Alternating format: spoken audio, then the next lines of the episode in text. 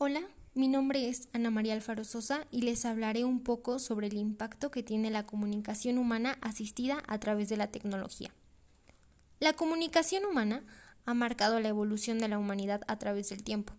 El ser humano desde sus inicios siempre ha sentido la necesidad de buscar, saber y expresarse, comenzando desde hace dos millones de años, cuando el hombre comenzó a utilizar la piedra para después ir creando otros métodos de comunicación y poder llegar a eventos fascinantes, como en 1969 con la llegada del hombre a la luna, la creación del teléfono, o en 1991 con la aparición del Internet. Sin duda, estos dos han sido el impacto que desde su llegada se siguen utilizando aún. La tecnología en las comunicaciones ha crecido y sigue creciendo sin control. Millones de personas en el mundo están usando su teléfono celular todos los días. Es como si no pudiéramos desconectarnos un momento y ocuparlo para otras actividades.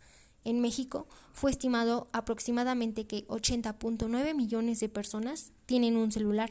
Se prevé que el número de usuarios de estos dispositivos móviles supere los 95 millones en 2025 todo con el fin de comunicarnos.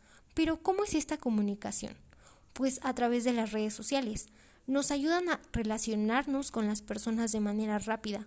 Un ejemplo es que antes tenías que esperarte al siguiente día para ir a la escuela, para contarle a tu amiga algo que te haya pasado. Ahora solo con una llamada o un simple clic lo puedes saber. Pero ¿cuál es la desventaja de las redes sociales? Pues las personas se vuelven violentas por el simple hecho de que ya no se miran a los ojos y afecta esta parte de la comunicación y empatía que se tiene que tener hacia la otra persona.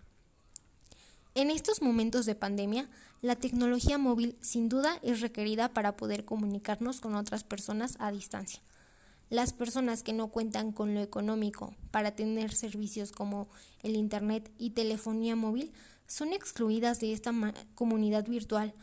Muchos alumnos tuvieron que dejar los estudios debido a que las clases, exámenes, tareas iban a ser enviadas por esta nueva modalidad a través de plataformas como Meet, Zoom, Classroom o redes sociales como WhatsApp o Facebook, entre otras plataformas.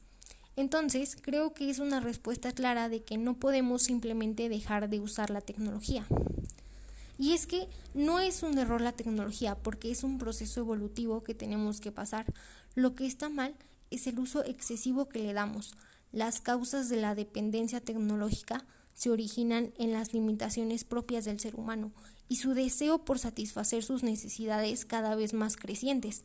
De esta manera se crea una espiral en el cual la satisfacción de las necesidades por medios tecnológicos crea nuevas necesidades y nuevos desarrollos tecnológicos para satisfacerlas, haciéndonos cada vez más dependientes. Pero sin duda, la tecnología móvil y el Internet son una gran herramienta cuando sabemos cómo y cuándo utilizarla.